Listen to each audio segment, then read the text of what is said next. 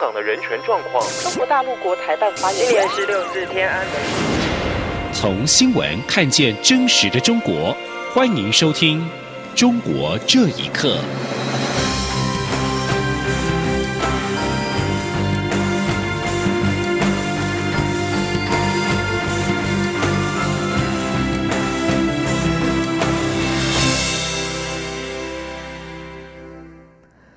各位好，欢迎收听《中国这一刻》。遭中国政府判刑关押的李明哲，其妻子李静瑜日前前往湖南赤山监狱探视。今天在立法院和台湾人权促进会等民间团体举行记者会，控诉李明哲在狱中遭到非人道对待，要求中国立刻放人。李建宇恳求各界继续寄送明信片给李明哲，虽然李明哲可能无法收到，但此举就是要让中国政府知道，世人没有忘记，也没有放弃，都在等待李明哲早日回家。记者杨仁祥、王兆坤采访报道。从包包里搬出一大堆书放在桌上，都是李静瑜没有办法寄到李明哲手上的书籍。他表示，这些都是在中国境内合法出版的简体中文书。很多都是在谈论中国或汉朝历史，只因为是外国翻译著作而被拒绝。除书本外，李明哲无法申办公共电话卡，每天在狱中工作十几个小时，个人生活费账户遭到冻结，不能添购御寒衣物，连李静瑜寄去的信件，平均需要半年时间才会送达李明哲手上。李明哲救援大队去年发起了写信给李明哲活动。李静瑜呼吁各界继续写信给他，让中国政府知道世人没有忘记，也不会放弃李明哲。这一封明信片不一定会到达李明哲的手中，但是中国监狱会收到，中国政府会知道。透过大家持续稳定的写明信片给他，除了表示大家对李明哲的支持，最重要的是让狱方。让中国政府知道，我们都在等李明哲早日回家。李靖宇表示，他在这个月十八号探视李明哲时，告知台湾的同婚相关公投结果。李明哲要他转述现行不完备的公投法规，无法剥夺宪法保障的婚姻权。明年五月二十四号，请依据释宪案第七四八号，跟你们所爱的人完成共组家庭的权利。中央广播电台记者杨仁祥、王兆坤台北采访报道。海基会人员这次巡例陪同李静瑜赴陆探视李明哲。对于李静瑜控诉丈夫遭到非人道对待，海基会副秘书长管安路表示，已经向狱方抗议，对方承诺会改善狱中待遇。大陆委员会晚间透过书面回应表示，政府会持续关注，并且向陆方提出要求，也呼吁各界共同关注。陆委会也提到。将持续会同家属及结合各界力量，为李明哲申请减刑、假释，或是采取各种营救作为，共同促使陆方早日释放李明哲。美国司法部上周在华盛顿宣布起诉隶属于骇客组织 APT 十的两名中国人，指控他们通过网络窃盗美国官方和商业机密的机密。广东维权人士王爱忠表示，中国缺乏高科技人才，只能依赖特殊手段获取某些领域的技术。但是，任何国家以骇客行为窃取智慧财产权都是不被接受的。请听以下的报道。美国司法部二十号指出，受雇于中国政府的骇客组织 APT 十，过去十多年入侵十一个国家，盗取智慧财产权跟其他机密资讯，并且起诉该公司的中国籍骇客。朱华跟张世龙，中国外交部回应指，中国政府从未以任何形式参与或支持任何人从事窃取商业秘密的行为，并且指责美方的行为是捏造事实、无中生有，严重违反国际关系基本准则，损害美中合作。A.P.T. 时位在中国天津的公司名为天津华银海泰科技公司。自由亚洲电台记者根据商业注册资讯致电该公司，对方听到是记者查询后便挂断电话，之后就再也没有人接电话。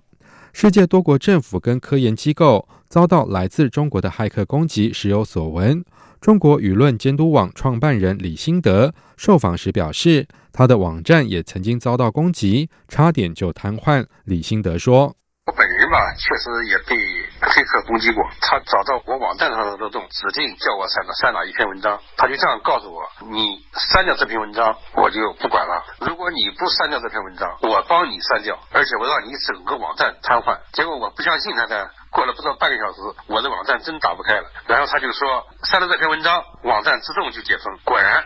删了以后就解封了。不久前被骇客劫持社交网站推特密码的广东维权人士王爱忠受访时表示，中国缺乏高科技人才，只能依赖特殊手段获取某些领域的技术。他说。只能与依赖于这个西方的技术，所以呢，这也是中国发展的一个致命的缺陷。包括中美贸易战，也是一个围绕着这个知识产权窃取的问题，所以它必须要依赖于这种这个，或者甚至这个最近报道的这个通过黑客行为去窃取这个知识产权，这可能都是存在的。王爱忠指出，任何国家以骇客行为窃取智慧财产权、破坏规则，都是不被接受的。以上新闻由央广整理报道。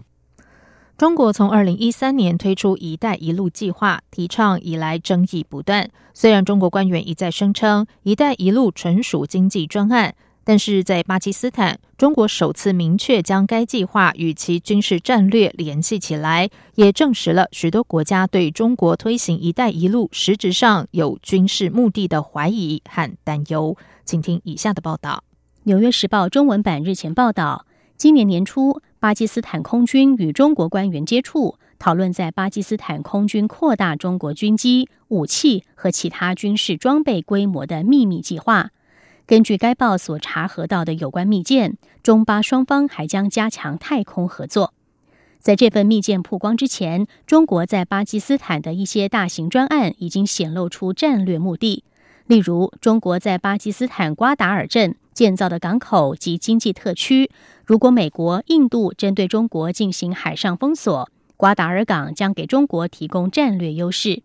此外，巴基斯坦目前也是唯一获准使用中国北斗卫星导航系统的军事服务的国家。西方外交人士分析，对中国来说，巴基斯坦可能成为中国通向穆斯林世界武器市场的跳板。此外，国际上也越来越担心中国在经济层面的扩张隐含着军事层面。美国迈阿密大学的中国问题专家金德芳教授指出，中国的一带一路有军事色彩，他并不意外。他说。There have been a lot of concerns in many countries, and I view this as a Chinese. 一带一路已在许多国家引发了很多关注。我把中国的有关努力看作是中国设法围剿其敌对国的做法。如果说在巴基斯坦的瓜达尔港口和斯里兰卡的汉班托塔等是旨在围剿印度的话，那么中国在拉丁美洲的危地马拉、尼加拉瓜和巴拿马等国的有关活动，则旨在围剿美国。《纽约时报》指出，中国国有企业近年来在印度洋周边的战略要点，例如斯里兰卡、孟加拉和马来西亚等国，以及建造或是正开始建造海港。尽管中国官员坚称这些港口不会军事化，但分析人士大表怀疑，因为当初中国也曾经表示南中国海的人造岛屿不会军事化，但后来却在岛上部署了军事设施。央广新闻整理报道：四川成都秋雨圣约教会日前被强制取缔，有超过一百人被传唤。据该教会提供的资讯，已经有二十五人被拘留，十五人被刑事拘留或是批捕。有信徒指出，秋雨教会被取缔，反映出政府已经容不下家庭教会。此外，中国有多个地区的警方发出了警告，禁止悬挂庆祝耶诞节的装饰。请听以下的报道。中国西南地区最具影响力的家庭教会成都秋雨圣约教会遭到当地警方暴力驱散，教会被取缔，数以百计的信徒被带走。教会牧师王怡和妻子蒋荣被以涉嫌煽动颠覆国家政权罪刑事拘留。其中，王怡牧师这个月中旬被检察院批捕，面临起诉。该教会长老、执事及信徒等十五人分别被以涉嫌非法经营罪。或寻衅滋事罪刑事拘留，部分信徒处以行政拘、超期羁押或下落不明。该教会一位要求匿名的人士表示，连日来公安翻查教会的书籍，登记书册详细资料。教会怀疑警方正从非法经营及非法出版两方面搜集证据。关注这一次大抓捕行动的李谦接受自由亚洲电台访问时表示，秋雨教会被取缔，信徒被拘留，反映出政府已容不下家庭教会。李谦说。成都的秋雨教会呢，本质上啊是一个宗教信仰自由的问题。宗教信仰自由在中国共产党的这个统治下呢，长期得不到根本的解决，这是一个人权的问题，也是广受了国际社会的诟病的问题。对于教会的打压，可以看出中共当局现在呢，相当的这个粉身厚力啊。在广东，多个教会的信徒受访时表示，公安正在严厉监控他们。东莞信徒刘先生说。公安及便衣阻挠他们聚会，手机也被监控，而且一出门就被治安人员跟踪。